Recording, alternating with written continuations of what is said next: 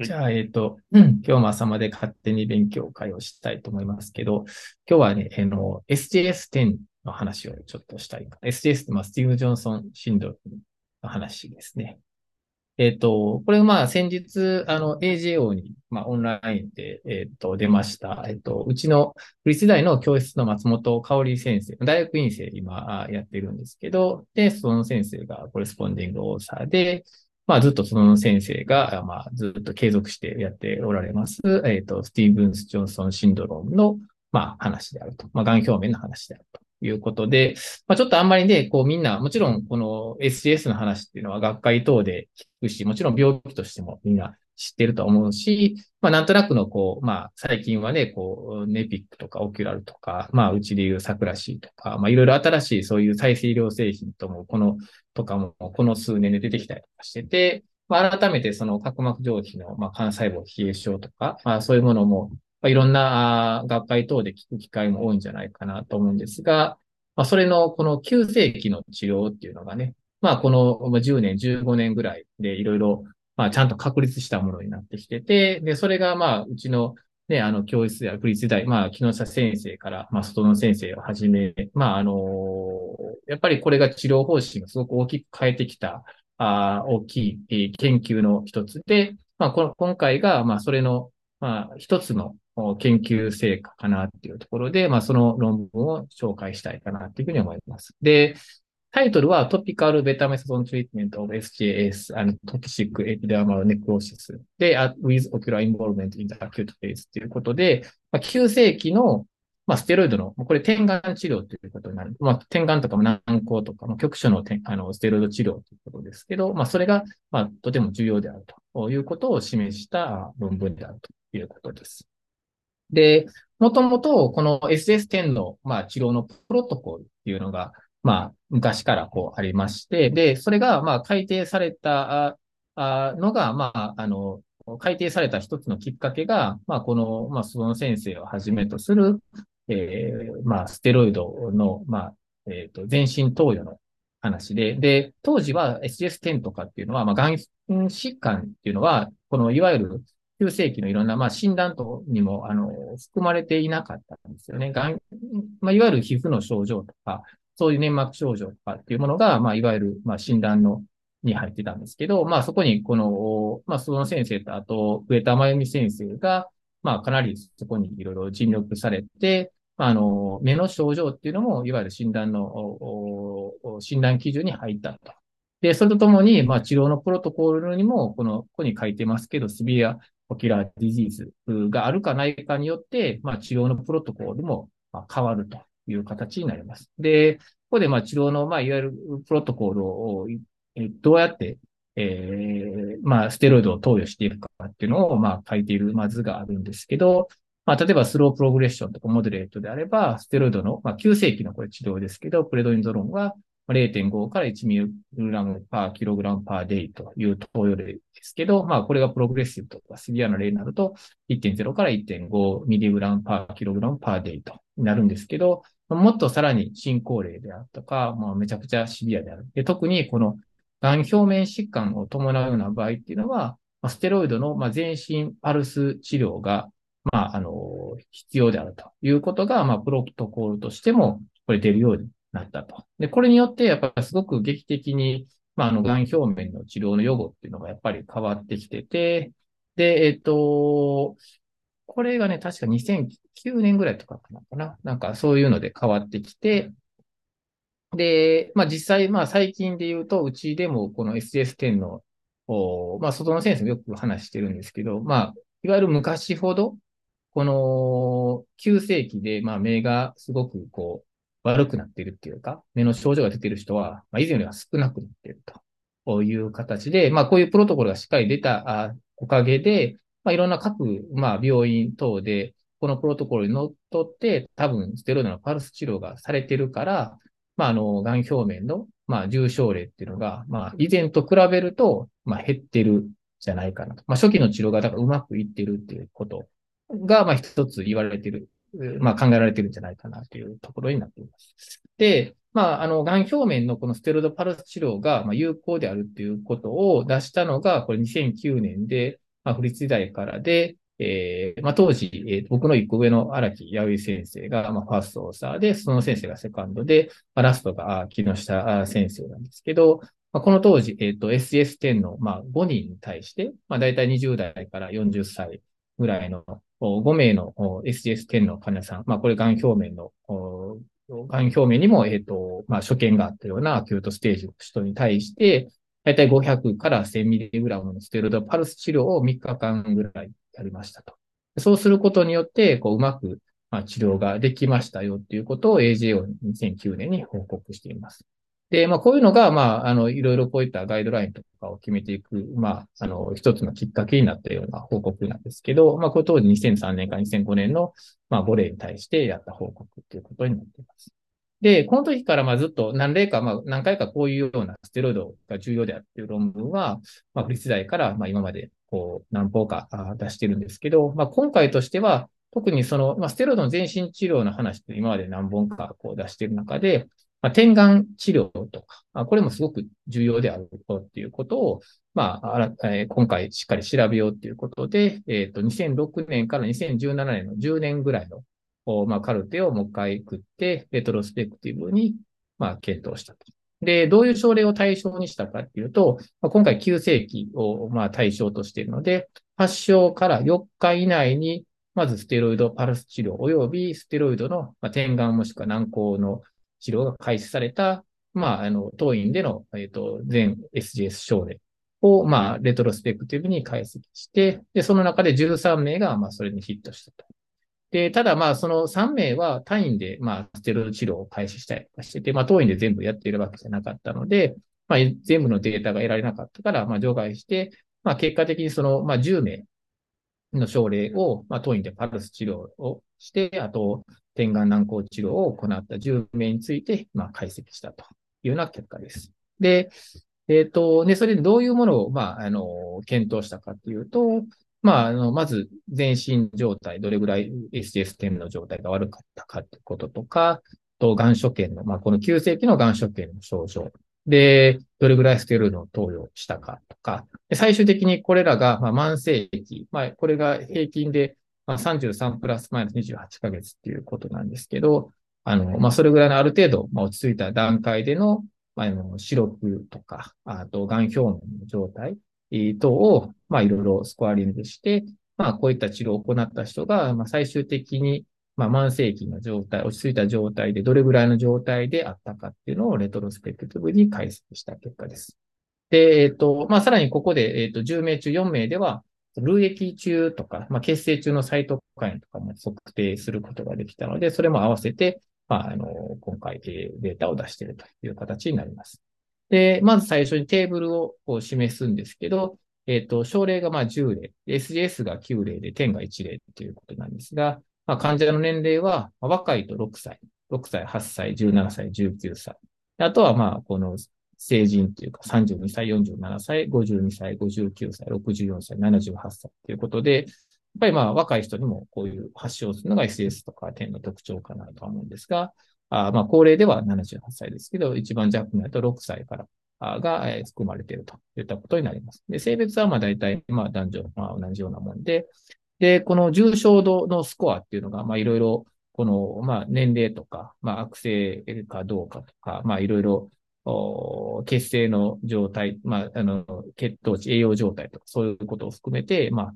えっと、スコアリングされてるんですけど、だいたい平均で言うと、まあこれ全部で7点満点やったんですけど、まあ1.0ぐらいの状態であると。で、最初の、えっ、と、まず発症からどれぐらいで、こう、 visit してるかって言ったら、まあ平均で言ったら2.4日ぐらい。だから本当に急性期の時に治療してると。で、えっ、と、 acute ocular severity score っていうのもこれやってるんですけど、まあ none、mild、severe、very severe で4段階でえー、0、1、2、3かと。うん。で、やってるんですけど、まあ3が一番最重症、 very severe ということになるんですが、平均2.2なんで、まあかなり、まあ、重症であるかなと。で、えっと、まああと点眼のことは後で言うんですけど、まああの、だいたい平均、これ最初のビジットの時に、まあ10回、9.4回ぐらい。まあかなり1時間に、だから、まあ1時間に1回とまではいかないけど、まあ2時間に1回ぐらい点眼してるというぐらいの頻度でかなり点眼回数が、多いかなと。で、軟膏も1日1回もしくは2回ぐらい、平均1.8回ぐらいやっていると。でトータルで言うと、まあ、その、まあ、軟膏ステロイド、あ点眼合わすと、だいたい10回ぐらいみんな点眼治療してたということになります。で、えっと、あとは、ここで、こう、ワーストコンディションアタキュートステージと書いてるんですけど、えっ、と、まあ、最初スタートが2.4日ぐらいで、まあ、こう、イニシャルビジットあるんですけど、実はこう治療すると、まあ、癌表面とかはもう少しこう悪くなるのが、やっぱ遅れるんですよね。で、一番悪い時のピークっていうのがだいたいまあ4.7日ぐらいっていうのが、あだいたいピークの平均ピーク日数であると。発症からそれぐらいだと。まあ、治療開始が2日目ぐらいから多分してると思うので、まあ、それで、最初治療しても少しまあ悪化した状態になるというのが一つの特徴かなと。で、点眼回数はそれに伴ってやっぱり少し多くなってて、最初の時よりも点眼回数としては全体としては最初平均、まあ何個合わせて10.8回ぐらいっていうのが平均でしたけど、まあ、悪い時はまあ13.4回ぐらいと、まあまあの量が、まあ点眼としてしっかり入っているということになります。で、まあ最終的にはステロイドが、あの、全身ステロイドがまあ平均600、700ミリグラムぐらい入っているということで、で、えっと、まあ、四六に関しても、これ後でまた言いますけど、まあ、大体みんな、最終的には四六1.0ぐらいを、ま、維持することが、ま、できたかなっていうのが、ま、今回の結果です。このテーブルが、ま、一番のすべての、ま、結果を表しているかなっていうことなんで、まあ、もう少しちょっと細かく言うと、このフィギュアでもこの8歳男児の写真があって、ステロドパルス治療前、パルス治療後、で、パルス後1週間後っていう形で、まあ、あの示されてるんですけど、まあ、治療前はまだ比較的、まあ、皮膚の状態とか、手の状態とかはマシなんですけど、ステロイドパルス3日間これ治療するんですが、治療してもやっぱり結構より悪くなっているかなっていうのが写真でわかるかな。1週間後でもまあまあ結構まだ腫れてたりするので、ステロイドパルス治療しても、まあ比較的まだちょっと悪くなると。急性期ではまあなかなかすぐ、こう、その炎症、急性の炎症がすぐ止まらないということがあるかなっていうのが、この写真からでもわかるかなと思います。で、これ2例、えっと、代表症例をこう8歳の、さっきの男の子と19歳の女性の症例を出しているんですが、どういうぐらいのステロイドの量とか、まあ、経過をたどって、まあ、治療しているかっていうのを、まあ、お見せするんですが、まあ、この8歳の男児で言うと、まあ、最初、まあ、体重で、まあ、計算していると思うので、えっと、15mg per kg per day で1日行ったけど、多分悪くなったりとかしてたんで、増量して、まあ 30mg パーキログパーデイをより3日間行ったと。だからトータル4日間ぐらい、こう、いわゆるセミパルスみたいな治療を行っていると。8歳なんでね、いきなり1000ミリっていうほどじゃない。多分半分ぐらいの量かなっていうことで。それから、まあ、ステロイドの量を、まあ、50mg から前減していって、で、大体まあ、こう30日、まあ、スタート、オンセットから30日ぐらいでステロイドの、まあ、いわゆる内服も含めて全身投与が終わっているというような感じです。で、ステロイドの局所点眼どれぐらいいってるかっていうと、だいたいこれ多分12回ぐらい、12回、13回ぐらいかなっていうのを、だいたい約3週間ぐらい。これトピカルステロイドは、えっ、ー、と、軟膏と、えっ、ー、と、点眼合わせての量かなと思うんで、13回ぐらいこういってると。で、3週間ぐらいでだいたい8回、7回ぐらいに減らして、で、まあ、徐々に前減していきながら30日目の時も、まだ5日間、5回、5、6回、6回ぐらいかな、多分。行ってるかな？5回ぐらいかな？行ってるかなっていうぐらいで、まあ、ある程度長い点眼を入れてるという形になります。で、もう一人19歳の女性の方もどうしてるかって言ったら、この方はまあ大体成人ぐらいの体重だと思いますので、まあ、1000mg パーデイの、いわゆるステロイドパルス治療を3日間行った後、大体この場合は、えっと、多分30後半ぐらいの量からステロイド内服をまあ、その後スタートして、で、大体この方も大体、まあ、26日ぐらいで、まあ、1ヶ月弱ぐらいで、まあ、全身のステロイドは終了していると。で、局所転換はどうかっていうと、まあ、この人は結構、まあ、転換を15回ぐらい入れてるということで、えー、大体それでいって、これ2週間ちょいぐらいまではそこぐらいまで、かなり頻回に転換をして、その後は、えっ、ー、と、6回ぐらいに減らしながら、徐々に減らしていって、まあ、でも30日目の時点でも、まあ、まだ4回、3回ぐらいなんか転換入れてるというような状態で。で、こういうのが、まあ、いわゆる代表的な治療から。まあ、急性期にパルスして、その後、まあ、内服に切り替えて1ヶ月弱ぐらい、まあ、内服を入れると。転換は最初の2、3週間ぐらいは、まあ、結構な頻回転換で、まあ、転換しているというのが急性期の治療という形になります。で、実際じゃあこれどれぐらいステロイドを投与したかっていうのを、この平均値で見たことになる、見たあれですけど、えっ、ー、と、全身ステロイドの量がどれぐらい入れてるか。で、治療から7日目。で、次の、まあ、1週目まで、2週目まで、3週目まで、4週目までっていう4つの部分ごとに、まあ、ステロイドの全身量を平均値で取ってるんですけど、最初の1週間目ぐらいまでは、ステロイドが、これ、あの、パルス治療後ですけど、だいたい平均では、まあ、70mg パーデイぐらい入れてるという形になる。で、その後の次の2週目は、8日目から14日目の間はだいたい50ぐらい。で、その次が、まあ30ぐらいで、で、その次が、まあ10ぐらい。で、それで、まあだいたいやめていくというぐらいの、まあ、まあ、ゆっくり10ミリ、20ミリずつぐらい減らしていくっていう感じで、まあ、毎週減らしていくっていうのが全身ステロイドの、まあ全体の、まあ平均量10名の、今回の10名の平均量かなと。で、局所点眼とか軟膏とか、それをまあ合わせたものがどれぐらい平均にいってるかっていうと、1週間の時点で、最初の1週目でだいたい12から13回ぐらい入れてると。で、次のもう1週目、だからこれいわゆる2週目、治療開始2週目の週も、だいたいほぼ同じぐらいと。だからここがちょっと全身のステロイドと違う。全身のステロイドはこの2週、毎週ごとぐらいにだいたい減らしていってるんですけど、局所の場合はこう2週間ぐらいはまああまり減らさない感じぐらい、かなり点眼を、まあ、10回以上の回数入れてるっていうことになります。で、その3週目のところではだいたいちょっと減らしてきて、平均で8回ぐらいになってて、で、4週目のところでだいたいまあ5、6回ぐらいっていうところかなと。で、まだもうちょっとこれ点眼は入れてるんですけど、まあ、あ1ヶ月はしっかり、まあ、点眼軟膏をステロイドでしっかり入れてるよねっていうのがわかるかなっていうふうに思います。で、まあ、これをね、まあ、ちょっとあの、グラフではあまりその、今回示していないので、まあ、実際は文字で書いていることが多いので、その文字をもう一回ちょっと整理して読んでいくと、このベタメドソンの、まあ、概要剤、まあ、点眼軟膏を含めて、えー、大体どれぐらいいってるかっていうと、平均投与期間は51日ぐらい。中央値が56日なんで、まあ、だからほとんど半分ぐらいは、まあ、だいたい2ヶ月ぐらい入れてるかなと。まあ、短かったら15日ぐらい、2週間ぐらいなんですけど、長かったら、まあ、3ヶ月ぐらい入れてるんですが、だいたい2ヶ月ぐらいはしっかり入れてるというのが、まあ、平均投与期間と。で、えっ、と、開始時はだいたい平均投与がさっきもちょっと言いましたけど、10.8回ぐらい。点眼が9.4回ぐらい、軟膏が1.8回ぐらいなんで、まあ、い、い、2時間ごと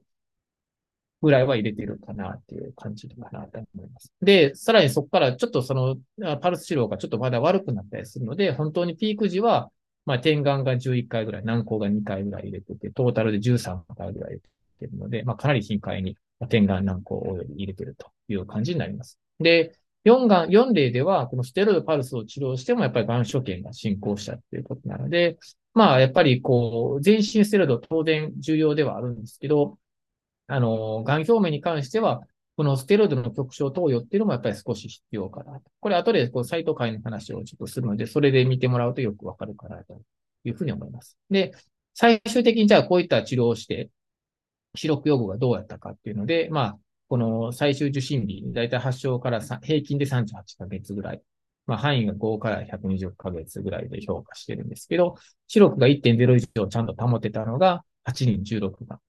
1.0未満が 2, 人4が、まあ、角膜混濁、残念がちょっと残ってしまったのとか、まあ、強い SPK とかがあって、まあ、1.0未満になった人が、あ2例4がいたんですが、まあ、8例16が、だから8割ぐらいの症例でちゃんと1.0以上保ってたと。で、これって相当重症な人をやっているので、ICU とか入ったりしているのね。だから、いわゆるちょっと軽い、あの、いわゆる SGS とかそういうレベルじゃなくて、このパルス治療をするようなレベルなんで、相当悪い人の中で、これぐらいちゃんと1.0以上保っている人が、まあ、こんだけちゃんと得ることができたっていうのは、相当、まあ、重要なことなんじゃないかな、というふうに思います。で、あと、まあ、いろんなその慢性の項目スコアっていうので、いろいろ上皮欠損とかね、まあ、そういうのがどうなんかなとかっていうのを見てみましたけど、まあ、上皮欠損とか角膜幹細胞の消失とか、結膜下新生血管、角化充血、まあ、粘膜皮膚接合部とか、まあ、そういういろんな、まあ、障害を当然、こう、起こってきて、で、それがまあ、最終的に stem cell deficiency だったりしますけど、そういった症例は、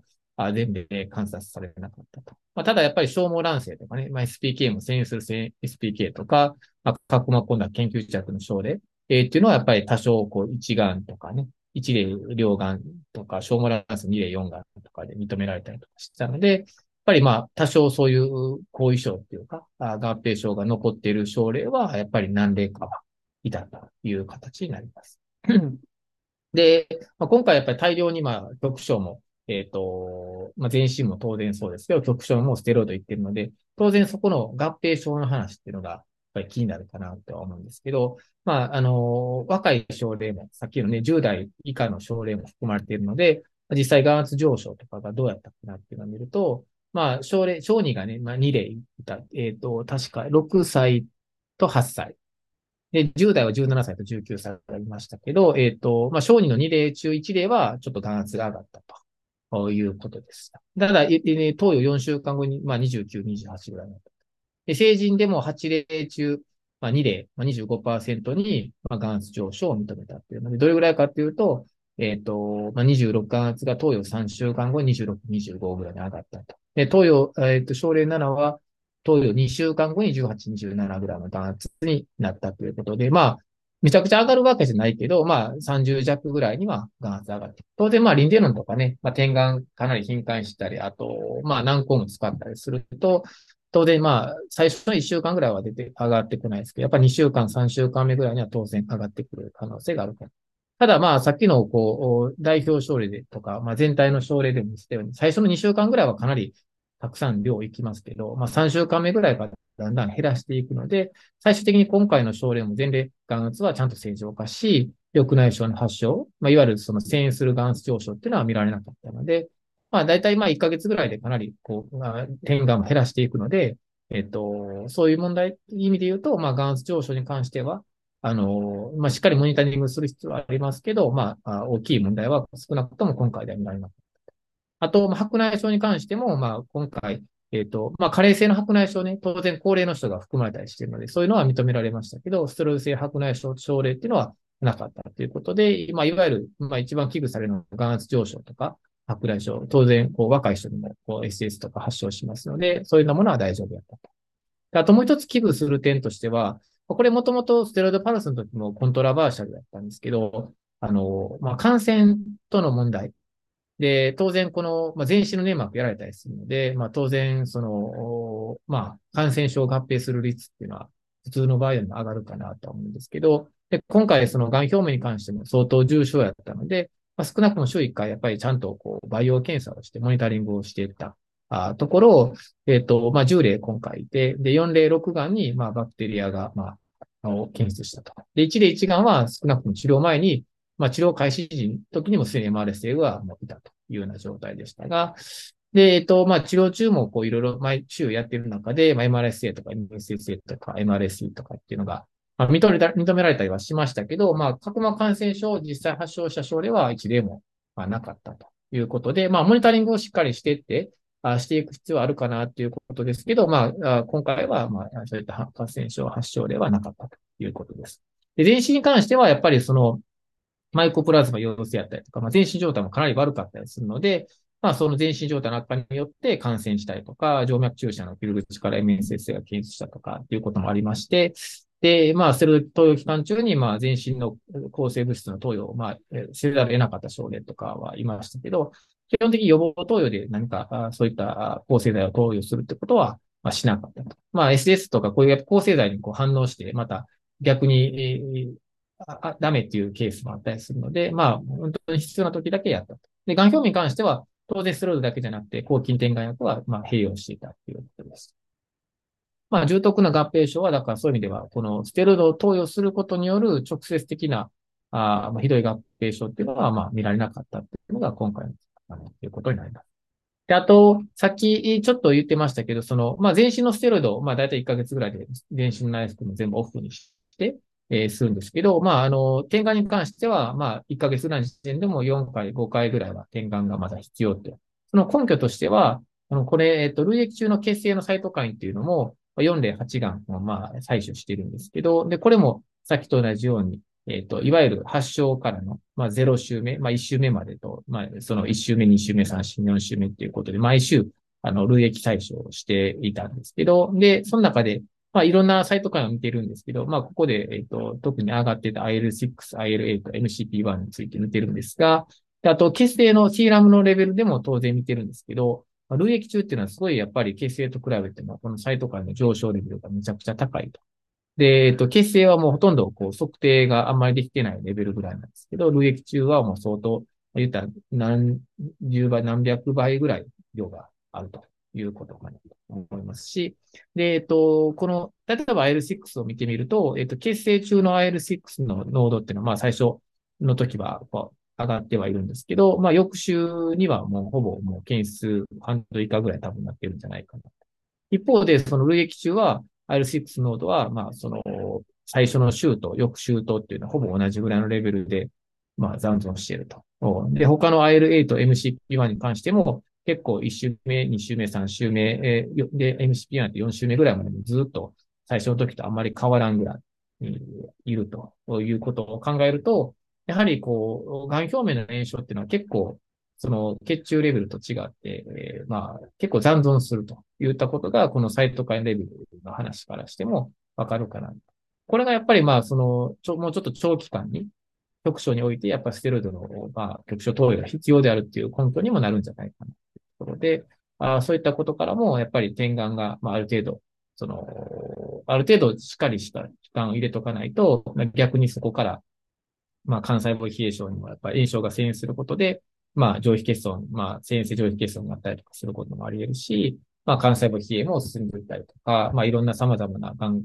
の後遺症を残す可能性があるかなってことで、まあ、急性期にある程度の期間しっかり、まあ、あの、ステロイドの局所投与するってことが、とても重要なんじゃないかなということになります。で、今回ままとめますと、まあ、急性期のステロイド電信投与に加えて、今回ステロイドの点眼及び軟膏治療が、まあ、慢性期の合併症予防にとても重要であるということが、一つレトロスペクティブではありますけど、まあ、示すことができたんじゃないかなと。投与開始の平均投与量が、まあ、大体10回ぐらいね、本当に悪い時はもうちょっと多くなったりしますが、まあ、ある程度の量を入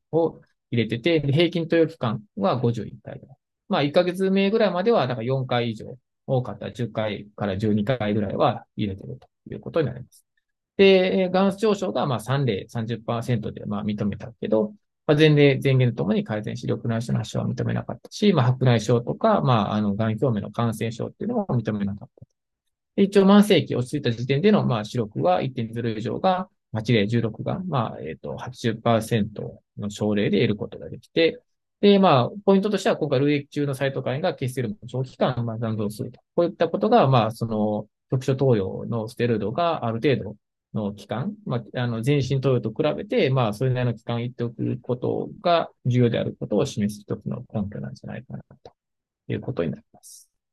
はい、以上です。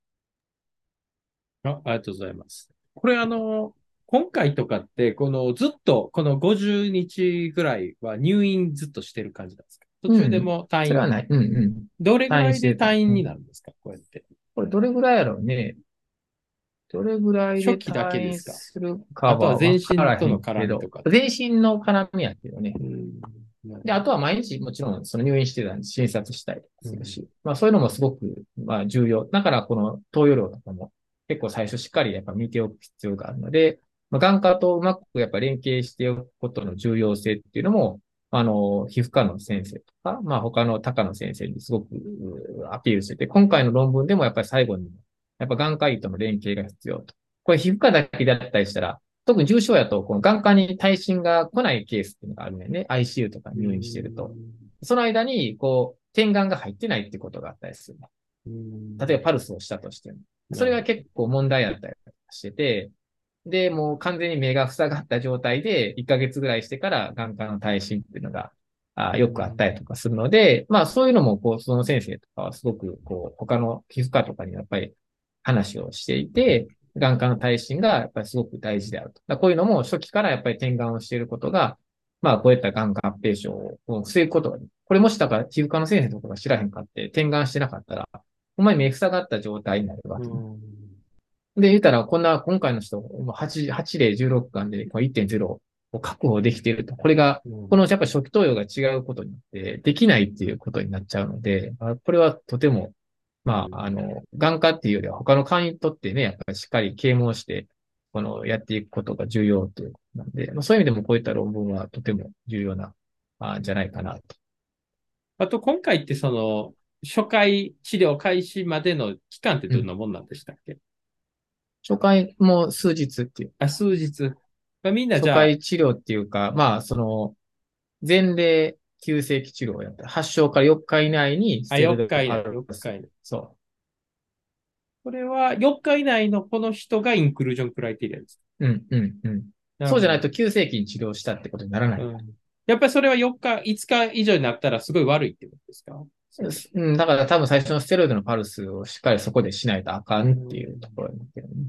これは概要っていうのは目ってことですよね。目、目、そう。いわゆる点眼及び軟膏ってこと、ね、だから発症4日以内に眼科に来た人たちってっていう。そう。うん、それはそうです。だからパルス治療及び、はい。あのー、がん局所投与がちゃんとできた人っていう。だからステロイドパルス治療だけやってても、局所投与が入ってへんかったら、やっぱりそのレトロスペクティブいろいろ見てる中で言うと、うまくいってない症例っていうのがいるねんね。今回だからコントロールがないから、それは難しいけど、まあそれは過去に自分らが調べてる中で、やっぱりその、そういう経過じゃない人っていうのは、まあすでにいるわけね。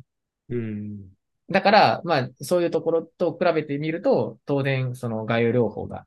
大事だよねっていう話になってくる。それってその、まあなんていうか4日までと5日以降とか、まあまあ別に5日じゃなくてもいいんですけど、その、なんかその眼科の初期治療が遅れる、まあ例えば何日以上遅れたらこれぐらい悪なるみたいな、なんかカットオフみたいなのを調べた研究はされてたりするんですか？はないんじゃないかな。まあでも最初に入ってへんかったらみんななんか結線性上液血層になってたりとか、うん、やっぱ炎症が遷移してて、そこでもうステムセルがバーンって飛んでたりとか、うん、やっぱそれまでしちゃったりするので、まあ結局反根して治ってきたりとか、うん、まあそれこそほんまに反根化してとか、線状血層になった状態で紹介されてきたりとかするんで。だからそれは発症から、まあ例えば何週間か経ってから紹介とか全身が落ち着いてからなるからね。はい、うん、そうじゃないと ICU にいたりしたら、そんな高に紹介とかしてる場合じゃなかったりするじゃない。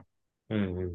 そういうレベルのぐらいの重症度の人なんで、こういう今のこのインクルージョンされている人っていうのは。だから、本来やったら、眼科の場合じゃないでしょみたいな話で、うん、まあ、他の皮膚科の先生とかは考えてしまうぐらいの重症の人の話なので、うん、そこがでも今回も出してるように、その眼科のぱり治療がそこでやっとかへんと、助かった場合にダメになるよっていう話。うん、あとあの、こうやって人種差って結構あるんですかね？その発症。遺伝的要因もありますよね ?SGS。遺伝的要因はあるけど、これ世界的に見ても、その SGS で、まあそれは上田真由美先生がずっとスニップの研究をしてて、うん、SS の発症って、このアルポリノールとかが多かったりするけど、うん、まあその癌表面に出てくるのって、その風邪薬 N 生と関係したりとかするのってめちゃくちゃ多いっていうのが分かってきて、だから皮膚科でよく目が必ずしも出なかったりとかっていう、STS だけの論文で見るとそういうことになるけど、眼科で見るとそれは世界、まあ共通じゃないけど、まあ、ある日本で、まあ、スニップ2つ、それが重要っていうのが出て、片方では、まあ、例えば、ある国でとか、韓国とかで、片方はブラジルでとかっていう。でも、世界でやっぱりその癌表面の、その同じように SGS で、がん表面にこんだけ悪くなってくるっていうのは同じようなスニップをみんな持ってたりとかす。だから人種差は多少もちろんあるけど、ジェネティックにまあやっぱり共通したその発症のその機構があるっていうのはまあ間違いないかなというところで。さイギリスでもブラジルとか韓国とかタイとか、あまあそういうところで共同研究している中で、やっぱ同じようなあのバックグラウンドを持っている人が発症しているっていう感じなので、そこがまあ SS のまあ、発症の原因であると。共通の原因であるっていうことは、まあ、分かってきているなるほど。なるほど。ありがとうございます。まあでも、こんだけ良くなったら素晴らしいですね、本当。うん。うん。いう感じで。まあこれは本当に、まあその先生と、まああと上田真由美先生が、まあもう20年、まあ30年ぐらいずっともうやってきている仕事で、まあこうやってこう、まあ日本で言ったら、こう日本のガイドラインの中にも、ちゃんと眼科のこういった初期治療が大事だよと、ステロイドパルスが大事だよ、眼科の耐震が大事だよっていうところを言ってきて、まあそういう、まああの、ガイドラインを決める、まあそういったところにも眼科がちゃんと入ったりしていることで、すごくやっぱ予後が日本では改善してきてて、ただ海外ではやっぱりそれがまだうまくできているかって言ったら、このステロイドパルスじゃなくて、結構葉膜移植とかね。それは多分ね、スタートがちょっと遅かったりとかしてて、初期にこういうステロイドの治療が入ってなくて、先生上皮血層になったりとかしてて、なんか葉膜移植の話とかをよくしたりしてるのが多かったりとかして、こういう議論になってへんかったりするんだよね。なるほど、なるほど。だからそこはやっぱりその、やっぱり国によってそこが違う。ただまあそれは、立大を中心に、まあいろいろこういうのを発信したりとかしてる中で、で、まあそういう SGS をやってる人がってやっぱ世界中でがん患者の中でもやっぱりいるので、はいまあみんなでこう、まあチームじゃないけどね、まあそういろいろ共同研究とかをやったり、まあ勉強会っていうかね、まあ、国際共同でいろいろまあそういう研究会とかをすることで、こういうのが大事だよっていうところをみんなで共有してっていうところかな。うんなるほど。はい。ありがとうございます、ます。そういった仕事を一つシェアさせていただきました。